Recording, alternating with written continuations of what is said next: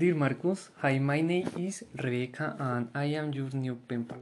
I'm 10 years old and live in Barcelona, Spain. I go to the fourth grade in the Saint Michael Elementary School. On the weekdays, I head up at 6 o'clock. The school starts 7.30 in the morning. I am good at math. I am also like history and geography. But my favorite subject in science.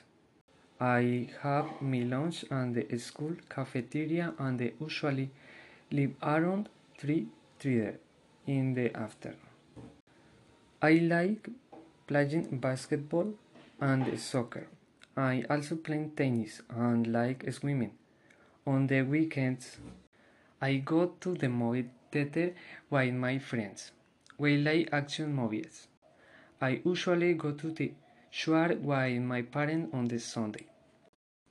Please write and me about you and your life.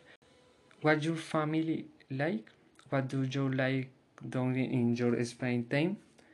I have to hear from your son. Best wishes, Rebecca.